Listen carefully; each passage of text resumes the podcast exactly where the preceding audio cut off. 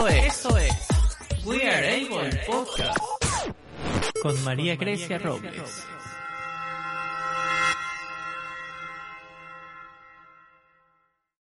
Hola amigos de We Are Able, bienvenidos a otro capítulo de su podcast. Hoy tenemos a unas invitadas súper especiales y con un tema de gran interés. Bueno, personalmente a mí me, encantó cuando las encontré por Instagram, así que yo sé que para ustedes que nos están escuchando va a ser de su agrado. Hoy tenemos a Indira y a Shirley, que son cofundadoras de la revista Educación para Todos. Pero antes, me gustaría decirles que por favor se suscriban acá en nuestro canal de YouTube, también seguirnos en nuestras redes sociales, estamos en Instagram como arroba weareableofficial, en Twitter como weareableofi y en Facebook como weareable. También suscribirse en nuestra página web www.teamweareable.com. Y ahora sí, empezamos.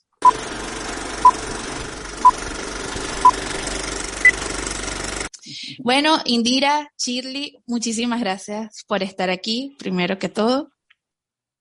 Y espero que estén súper bien.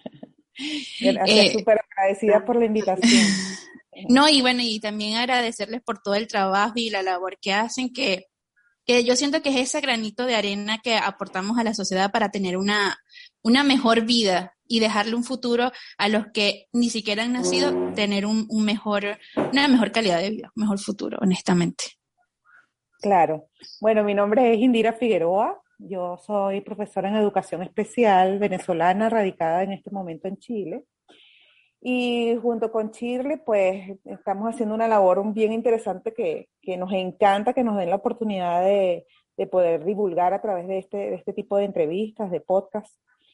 Eh, básicamente, bueno, nosotros eh, hemos trabajado por mucho tiempo en lo que tiene que ver con educación inclusiva, cada una en un ramo distinto. En mi caso, eh, trabajé muchos años en Venezuela en pro de la inclusión de las personas con discapacidad visual, haciendo todo lo que es el acompañamiento pedagógico y la formación a los docentes regulares para que estas personas estuvieran estudiando y se mantuvieran en el ámbito educativo regular desde preescolar hasta el ámbito universitario. Inclusive hicimos acompañamientos también a la inclusión laboral. Y pues también mi otra área fuerte de trabajo ha sido con los chicos de, y las chicas del trastorno del espectro autista, porque trabajé con, en un centro de atención para personas con autismo, CAIPA, en el estado Carabobo, por un largo rato. Fue una experiencia de verdad única que me marcó bastante. Y eh, allí trabajé con el área de musicoterapia, porque además también tengo formación como musicoterapeuta. Entonces, bueno, este recorrido nos trajo hasta acá, hasta Chile, y fue cuando, ah, bueno, además, para, para hablar de la coincidencia con Chile y pasarle a ella para que se presente, pues tuve la bendición de formar parte de eh, los profesores de la Universidad de Carabobo, en donde Shirley fue mi jefe. fue mi jefe en el Departamento de Pedagogía Infantil y Diversidad. Entonces, bueno, ahí coincidimos y luego el destino nos hizo coincidir aquí mismo en Santiago de Chile y por eso pues em, empezamos a embarcar este proyecto de la revista. Entonces, bueno, esa es mi, mi presentación breve. bueno, Shirley, adelante. Bueno, buenas tardes. Eh, muchas gracias por la invitación y por la oportunidad de nosotros poder también darnos a conocer un poco dentro de los espacios mucho más amplios de donde estamos, ¿no? Eh, en realidad, eh, yo soy este, formada dentro de lo que es la educación especial, también y con una especialidad en deficiencias auditivas y problemas de lenguaje. Sin embargo, a través de los años, eh, mi orientación en el trabajo se ha diversificado hacia lo que es la eh, discapacidad intelectual un poco más y hacia lo que son los problemas motores o la discapacidad motora. Trabajé eh, en su momento, trabajé mucho con lo que era la, parálisis cerebral. Sin embargo, eh, dada a pasar de los años, un poco mi visión de lo que es la educación especial eh, fue cambiando. Y para mí, dentro de los países eh, latinoamericanos, precisamente, la discapacidad eh, o la educación especial está más orientada hacia, la, hacia lo que es la población vulnerable, y visto así, he orientado más la educación especial hacia lo que es la educación especial, llamada en algún momento funcional o ambiental, este, buscando siempre eh, trabajar con este tipo de población que tiene una deprivación sociocultural. En función de eso es que yo entro a trabajar dentro de la Universidad de Carabobo en la cátedra de realidad familiar y sociocultural del niño.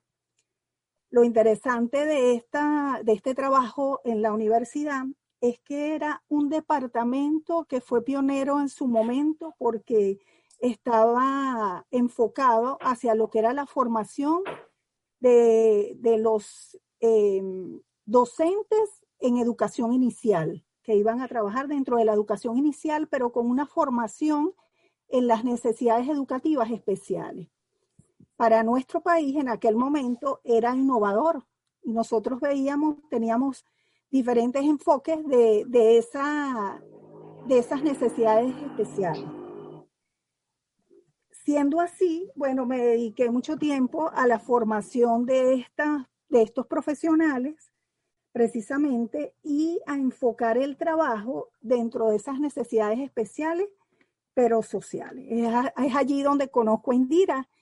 Y Indira, así como yo me abocaba hacia, hacia el aspecto sociocultural, Indira estuvo eh, abordando todo lo que eran las necesidades especiales un poco más, más hacia, lo, hacia lo orgánico, si se quiere, ¿no?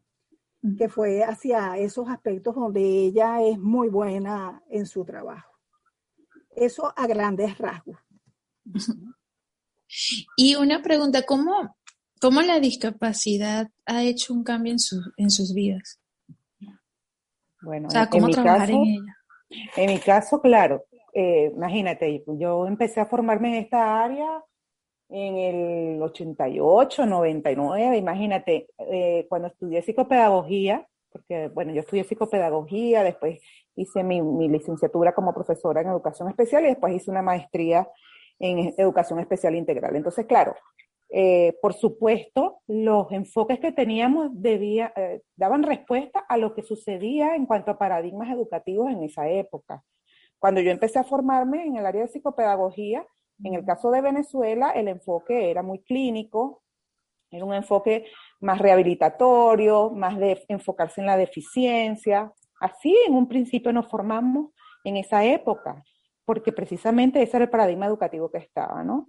Eh, por supuesto, había un boom de lo que era la escuela especial, a pesar de que yo en mi trayectoria en esta, en esta modalidad no tuve el trabajo en escuela especial, siempre me enviaron, o sea, siempre, digo yo me enviaron, Dios será, hacia, hacia los servicios de la modalidad de educación especial que apoyaban la inclusión en espacios regulares. Pero en esa primera época, cuando yo era estudiante, cuando hice mis pasantías, el enfoque era rehabilitatorio y por lo tanto casi todos los chicos iban a escuelas especiales, era más segregador. Pero luego, por supuesto, ese paradigma se fue transformando en un paradigma más pedagógico, en donde ya se veía a la persona con, discapacidad como una persona que podía ser totalmente educable, o sea, que podía tener sus capacidades y sus potencialidades. Y creo que ese ha sido el giro más importante que fue bajo el paradigma de la integración en ese momento, en donde, bueno, los chicos empezaron a ser vistos como personas que podían ir a sus ámbitos regulares, no, no tenían que estar en escuelas regulares, en escuelas especiales, a menos que su compromiso, sobre todo a nivel cognitivo, fuera este, mucho más severo. Entonces, claro, cuando yo entré ya en el Ministerio de Educación a trabajar en ese servicio del área de discapacidad visual, para mí fue un cambio importante en la manera de ver eh, desde el punto de vista educativo lo que es la discapacidad. Porque allí, en eh, se llamaba Equipo Integrado Carabobo, donde estuve, eh, se, se, hacía mucho énfasis en que los chicos, si no tenían ningún compromiso cognitivo mucho más severo, tenían que estar en sus escuelas regulares. Entonces, claro, desde la práctica empecé a formarme en lo que es la educación inclusiva, aunque en esos inicios, pues obviamente seguía siendo el paradigma de integración en donde el diferente seguía siendo el mío, como digo yo, los míos, las personas con discapacidad en ese caso, y los otros eran los, los regulares, que todavía se hablaba de los normales, imagínate, en ese momento, ¿no?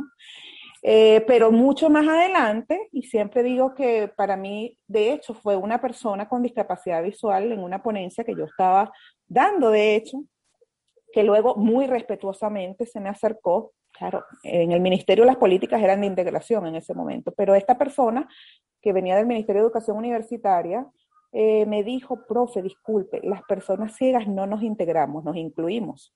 Y ella fue para mí wow, una lumbrera así gigante. Y yo decía, pero ¿cómo es esto? Porque verdaderamente, después de tener tantos años dentro del ministerio, siempre las políticas habían sido hacia la integración. Y entonces empecé a formarme más en lo que la diferencia entre, integrar, entre el paradigma de integración e inclusión. Y allí, pues creo que fue la guinda que así de la torta, así maravilloso, así como que vi realmente como que la diferencia. el eureka. Oh, sí, hice un ensayo así como ¡pah! me iluminé. y bueno, desde ese momento he trabajado muchísimo en pro de, de, de, lograrlo. Creo que todavía nos falta mucho eh, en Latinoamérica, sobre todo.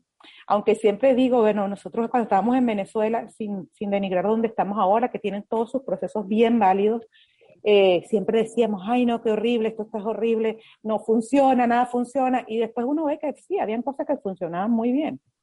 Sin embargo, siempre te vas hacia querer hacerlo mejor, ¿no? Y llegar a realmente a lo que es ese... Es que realmente eso es lo que uno busca, o sea, la mejora. nada es perfecto. Sí, por ejemplo, estando yo aquí en Estados Unidos, te puedo decir mil y una cosa que me gustaría que mejorara, pero me viene alguien de Chile y dice, oye, pero si tú estás casi que en la gloria, ¿sabes? Porque a lo mejor se care, en, en Chile carece de ciertas cosas que quizás nosotros aquí lo vemos, oh no, pero esto es normal, esto lo tenemos porque nos toca. Claro. Y está ok, pero necesitamos mejorar en esta otra área. Y yo creo que es una evolución constante, o sea, nada es perfecto y siempre vamos a ir en busca del desarrollo y la evolución. O sea, creo que una pregunta que me quedó así como con la parte eh, de la inclusión, de lo que te dijo esta chica. ¿en qué, ¿Cuál fue tu conclusión? O sea, ¿cómo pudieses tú conceptualizar eh, eso? Bueno, tú sabes que yo, cuando ella me dijo eso, fue así como un caramelito apenas, y luego me puse a investigar, a formarme, sobre todo a la gente de México que seguía, que tenía muchos muchos avances en lo que era el proceso de inclusión eh, por lo menos a nivel teórico, no lo sé en lo práctico porque no viví allí como para certificarlo, pero eh, desde ese punto de vista, para mí hay una imagen que de hecho está mucho en, Google, que, que, refleja básicamente la diferencia entre cada uno de esos dos paradigmas. Eh, específicamente el proceso de integración, que no es algo que yo quiero satanizar porque fue bastante, fue un avance importante para la modalidad de educación especial y para las personas con necesidades educativas especiales, es un proceso en donde el chico o la chica tiene que adaptarse o adecuarse a la norma, al promedio. Por lo tanto, él es el diferente o ella es la diferente y es el que tiene que se tienen que buscar, bueno, y ahí estuvo el boom de las adecuaciones curriculares que todavía se mantienen, de hacer, en este caso eran adaptaciones curriculares en donde se empuja al chico a llegar lo más próximo al, promedio, a lo que funciona en el, promedio, cuando el promedio realmente al final, cuando entendemos el paradigma de inclusión, eh, nos damos cuenta que el promedio es la diferencia. O sea, que es, es, realmente un concepto efímero. O sea, en, vez de adaptarlo, más bien, como dice así, incluirlo, o sea, que él, sí, ok, sería un poco redundante, sí lo puede adaptar a su manera, pero siempre haciendo lo mismo que el resto. Eso es lo que, en palabras...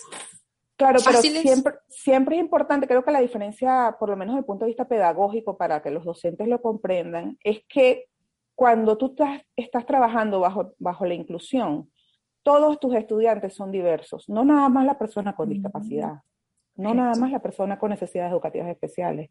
O sea, todos, la persona que, el, el, estudiante que es obeso, el estudiante que es muy delgado, el estudiante que los papás se están divorciando, el estudiante que tiene un problema social, o sea, todos son diversos. Y no, por lo tanto, si tú reconoces esa diversidad, tú como docente tienes que dar respuesta a esa diversidad. O sea, no son ellos los que se tienen que adaptar al sistema educativo eres tú como sistema educativo que debes dar respuesta a esa diversidad.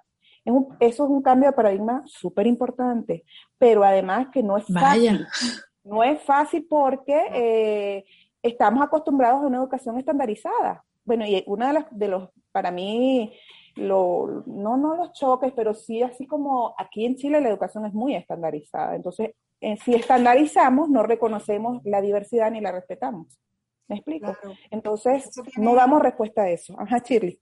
Que eso, eso va muy en función de lo que es el lenguaje que se utiliza dentro de las aulas.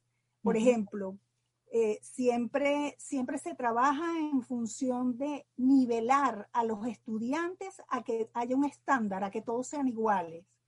Sí, es el cierto. docente debe, debe buscar, es, es, un poco lo que siempre se ha trabajado, a pesar de que han pasado mucho tiempo todavía.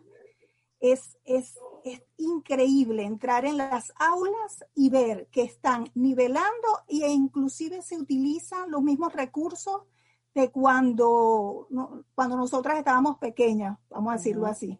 Por ejemplo, todavía se sigue viendo, en el caso de Venezuela, se sigue viendo este, libros como Mi Jardín, por ejemplo, que es silabario, que se utilizan para la enseñanza de la lectura. Entonces ahí vemos que hay esa, esa transición todavía no termina de llegar, ¿no? A lo que es la inclusión verdaderamente se dice, y lo he escuchado de, boca de muchos docentes, que es, es muy trabajoso hacer el trabajo inclusivo.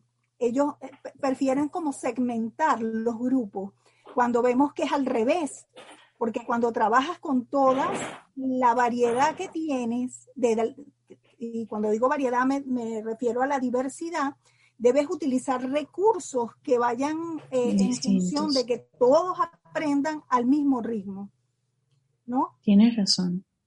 Y, literalmente me estás cambiando a mí ahorita eh, mi paradigma porque estoy viendo, o sea, eh, me están hablando y me estoy acordando de mi época de, del colegio, o sea, todos mis compañeros, todos vestidos igual, con el uniforme, viendo como había un grupo que sí le iba bien con ciertas materias y uno como que no comprendía por qué a él le iba bien y a mí me costaba tanto. Pero es por eso, porque está estandarizado y sí, a lo mejor de 30 alumnos, 5, e, ese, ese era el tipo de educación que necesitaba y los 25 porque por algo no todos teníamos la misma nota.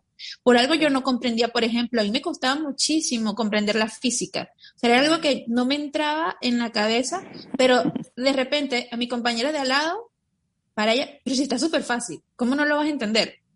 No, yo no lo entendía. O sea, no lo entendía y no había manera que la física se me metiera por la cabeza. Bueno, pero allí, allí nuestro amigo Garner con sus inteligencias múltiples pues nos da una herramienta maravillosa para entender de que todos tenemos, fíjate, él, a lo mejor su enfoque no era hacia la inclusión, pero es súper inclusivo, porque ahí tú te das cuenta que cada quien tiene habilidades, potencialidades distintas que explotar y, que, en la que puede brillar. Pero si la escuela o el sistema educativo, porque ni siquiera hablamos de la escuela, el sistema educativo solamente se enfoca en el desarrollo de habilidades Mm, eh, lógicos matemáticos y de lingüística verbal, pues todos aquellos deportistas, músicos, eh, inclusive arquitectos, eh, dibujantes, artistas quedan denigrados y de alguna manera discriminados.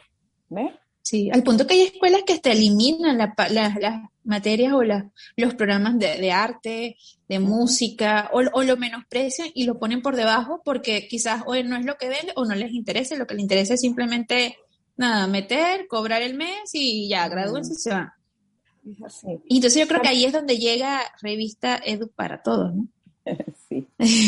Sí, allí, bueno, coincidimos, eh, como eh, te comentaba cuando nos conocimos, pues en un principio eh, yo empecé a trabajar solo en mi Instagram personal, porque también, por supuesto, tecnológicamente para nosotros fue un descubrimiento porque en Venezuela pues muy pocas veces usábamos esa herramienta y casi siempre estaba enfocada hacia como el Facebook, pues hacia compartir cosas personales y todo esto, ¿no?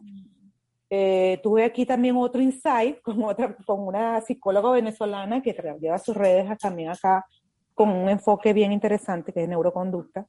Y ella eh, pues me, me, orientó a cómo crear contenido educativo dentro de las redes sociales. Y yo empecé en, en un principio como hacer unos pininos en, eso, en el, mi Instagram personal, hasta que, bueno, logramos, logré coincidir con Shirley y generamos el Instagram como revista. Y eh, por supuesto con este eh, nombre de educación para todos, con un slash, eh, dice todo es piso, as. porque bueno, aquí también uno de los descubrimientos más importantes que tuvimos en Chile, que no lo, no lo por lo menos ninguna de las dos lo visualizábamos en Venezuela, ambas fuimos, de hecho, a un evento sobre inclusión esperando que hablaran de discapacidad o de necesidades educativas especiales, porque un evento académico, porque eso es lo que más en Venezuela se trabaja. Y allí pues nos percatamos de que hay un movimiento interesante también y muy válido aquí en Chile sobre lo que es la inclusión desde el punto de vista de género, de equidad de género, ¿no? ¿Por qué? Bueno, por su historia eh, ha sido una población vulnerable también.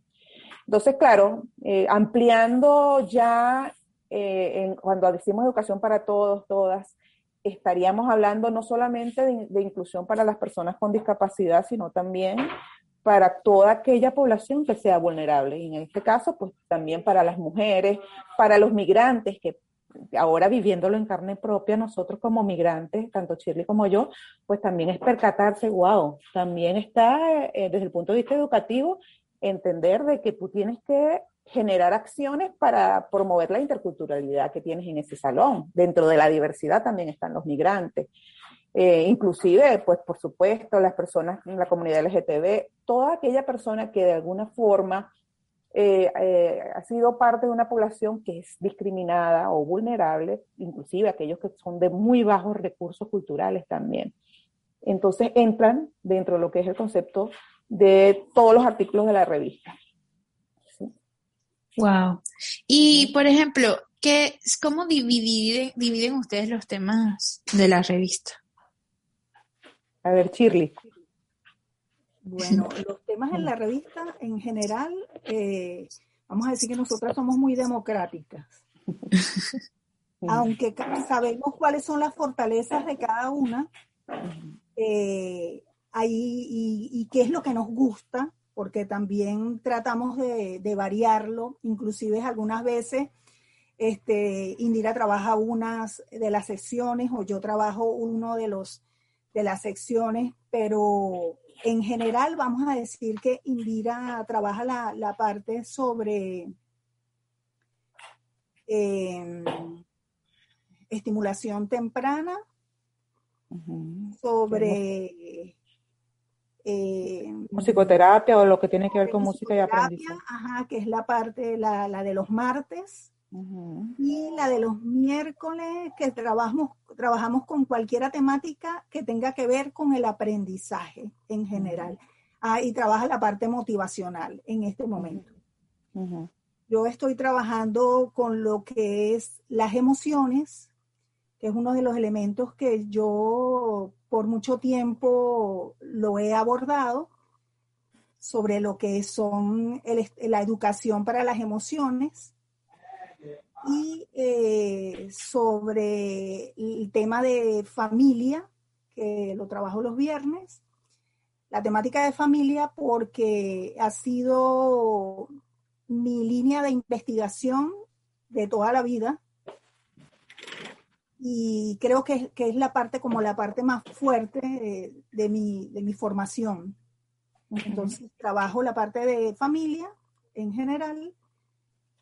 Y, los, los, jueves que son de inclusión nos variamos. Ajá, y los temas inclusivos. Y lo variamos, exacto. Lo vamos variando, porque eh, hace poco hicimos unos cambios en, en puntuales. ¿Y qué tipo de proyectos, o sea, han hecho o y qué piensan hacer en un futuro próximo? ¿Cuáles son sus planes con la revista? Sí, bueno, la revista tiene, como es diversa justamente, temas diversos, secciones distintas, diversas, y también tiene objetivos diversos. Nosotros, de alguna forma, también, como venimos del área de formación docente, de formación inclusive a comunidades, eh, hemos impulsado algunos talleres de formación en las áreas en donde eh, ambas tenemos experiencia formando, ¿no? En mi caso, pues como tengo una amplia experiencia en el área de musicoterapia y trastorno del espectro autista, ya he dictado tres, tres cursos de introductorios acerca de ese tema. eh, vía, lo, siempre lo hacemos bajo plataformas Zoom o alguna de las, algunas de ese tipo de plataformas. Y también hemos trabajado con eh, lo que llamamos masterclass vía WhatsApp, porque además es mucho, nosotros tenemos dentro del público que nos sigue casi en igualdad a nivel estadístico de público venezolano y chileno, ¿no? Entonces, eh, tenemos venezolanos que están radicados aquí, pero también venezolanos que están en Venezuela y pues siempre, si, si estamos hablando de inclusión, no podemos excluir a aquellas personas que tienen dificultades de Internet, por ejemplo. Entonces, claro, eh, conseguimos que a través del WhatsApp, dejando las ponencias y, y, las imágenes por lo menos por 24 horas, es más factible que estas personas puedan tener el acceso a la información. Algunos de ellos son gratuitos, otros son pagos, pero eh, hemos trabajado eso. Y bueno, ahorita estamos promocionando, vamos a justamente dos masterclass, una que dirige Shirley y la otra que la hago yo sobre despistaje de trastorno del espectro autista en desde edades tempranas. Porque el trabajo de prevención, pues para mí es fundamental, es fundamental para minimizar, en tal caso, eh, cualquier impacto que, que, pudiera ser si no es abordado en edades tempranas. Y en el caso de Shirley, si quieres tú hablas un poco de, de tu máster, Shirley. Ya le iba a preguntar.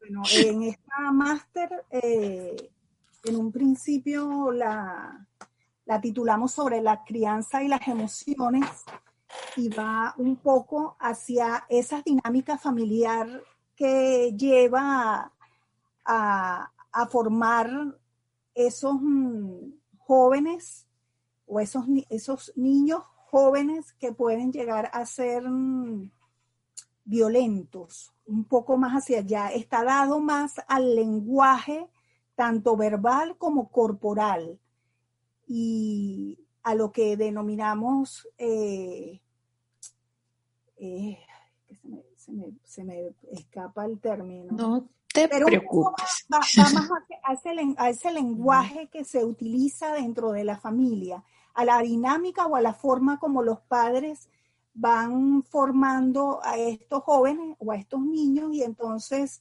eh, eh, hacen... Hace como que se les va de las manos por la dinámica que se lleva luego con, con los chicos eh, que son de alguna manera más para ver Exacto, y viendo aquellos elementos quizás tan, tan, tan, tan invisibles, vamos a decirlo así, al ojo, dentro de lo que es esa dinámica que se que enfrentan la familia y hace que, eh, que se desvíe un poco esa crianza. No sé si me expliqué bien. Sí.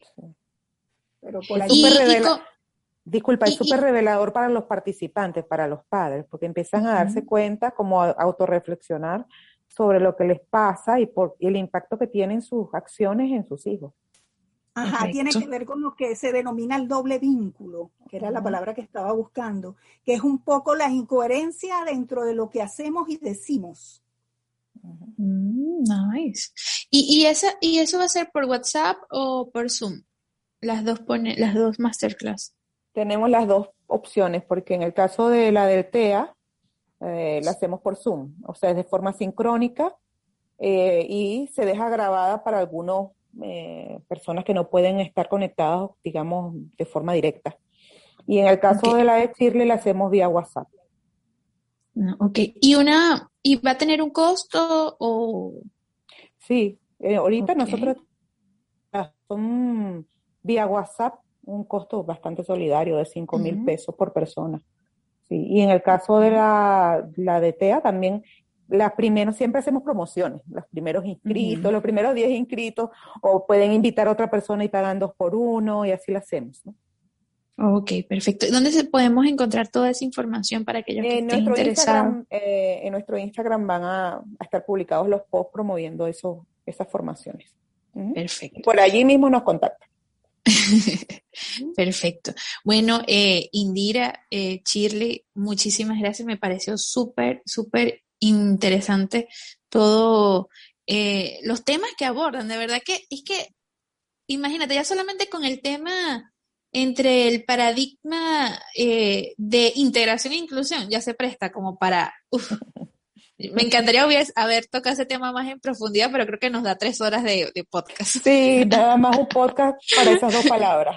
Así, literal. Así que bueno, me gustaría volverlas a tener invitadas acá, si quisieran, para tocar ese tema más en profundidad más adelante, porque de verdad que creo que es algo súper interesante que hasta, imagínate, para mí fue como un cambio de paradigma totalmente como no sé, quedé así como que, ah, vi la vida distinta. Comprendí ciertas cosas que a veces eh, uno, uno sabe como que está, pero no pierde, o sea, no, no, es que no pierde, quizás no, no, no, es, no es esa la palabra, sino como que no nos ponemos a, a pensar de que, mira, esto es así o puede ser de esta otra manera, simplemente lo dejamos estar y nos dejamos que la sociedad, eh, la comunidad nos, nos trate como si fuésemos un robot así. O sea, yo quiero que ustedes vayan a mi manera. Entonces, creo que ahí es un poquito, es ser un poco más abierto mentalmente y poder ver eh, la perspectiva de ciertas situaciones distintas. Súper, ¿no? Nosotros súper agradecida contigo y cualquier invitación, maravilloso. La idea de nosotros es formar y si podemos llegar a más gente que se ilumine como tú en este momento. Literal, no, eh, yo, yo, yo quedé así como que, ok. Maravilloso.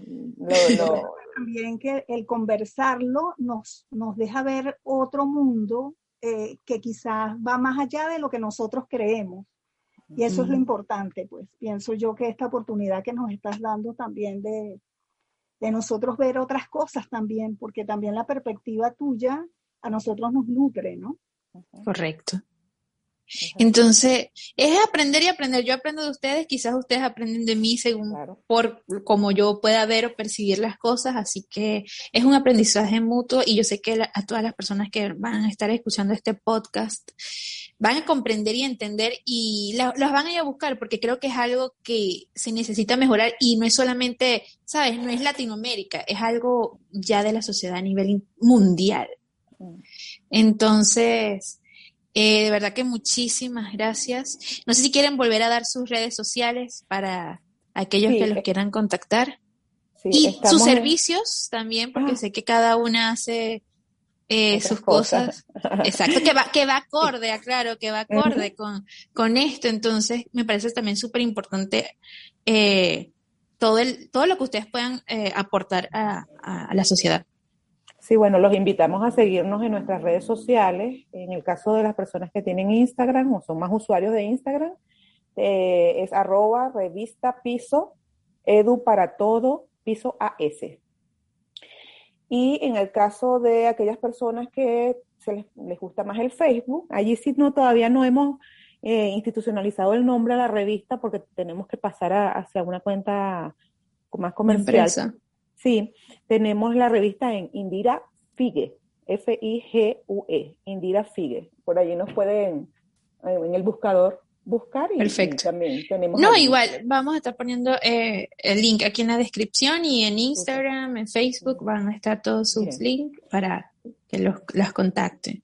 Ah, ¿y cuál es el servicio? Que ustedes... igual, bueno, trabajamos con atención psicopedagógica individualizada o en pequeños grupos tanto en línea como a domicilio, en atención educativa de personas diversas, pues de edades diversas. Yo, por ejemplo, puedo tener un adolescente que estoy trabajando solo hábitos de estudio, a tener también un chico de cuatro años con, dentro del espectro, estimulación temprana, estimulación del lenguaje, eh, de todo lo que es esa área, y aparte los servicios de musicoterapia, que también en este momento, por lo menos la población que más estoy atendiendo es el área de, trastorno del espectro autista, pero también en el área de discapacidad visual, tanto para psicopedagogía como con eso igual. Shirley siempre como investigadora, pues una persona que, tiene la formación para todo lo que es la parte académica, tutorías y todo eso. Perfecto. Y una pregunta, eh, ¿ah? que cualquier cosa nos pueden escribir por el DM de la revista. Por supuesto. Y una pregunta, eh, cuando es la parte online, ¿necesariamente tienen que estar en Chile o pueden estar en cualquier otro país? No, eh, si es vía online, nosotros, de hecho, en los talleres tenemos gente de afuera que, ha participado perfectamente, igual en el área de psicopedagogía. Chile. Perfecto. Chile. Sobre todo, sobre todo de Venezuela, digo yo, que no, no, no, no están allí, pues siempre acompañándonos. Y de Colombia y de otros otros países. sí, de Estados Unidos también tuvo una participación. Allí dentro de la... Cool. Bueno, de verdad que muchas felicidades y muchísimas gracias por, por estar aquí y yo sé que van a llegar alto y la constancia y la persistencia es lo más importante. Así que de verdad que muchas felicidades y espero volverlas a tener pronto acá y poder hablar de todos esos temas tan de verdad interesantes que a mí me encanta todo lo parte de eh, inclusión, psicología, pedagogía, o sea, todo me, esa parte me gusta mucho, así que de verdad muchísimas gracias. Gracias a ti por la invitación. Así que espero que les haya gustado este capítulo de, podcast. Ya saben que se tienen que suscribir y seguirnos en todas nuestras redes sociales. Estamos en Instagram como arroba weareableofficial, en Twitter como weareableofi, en Facebook como weareable y suscribirse en nuestra página web como www.teamweareable.com. Así que nos estaremos escuchando en la próxima. Bye. Gracias por acompañarnos. Tu suscripción y tu like son importantes para nosotros.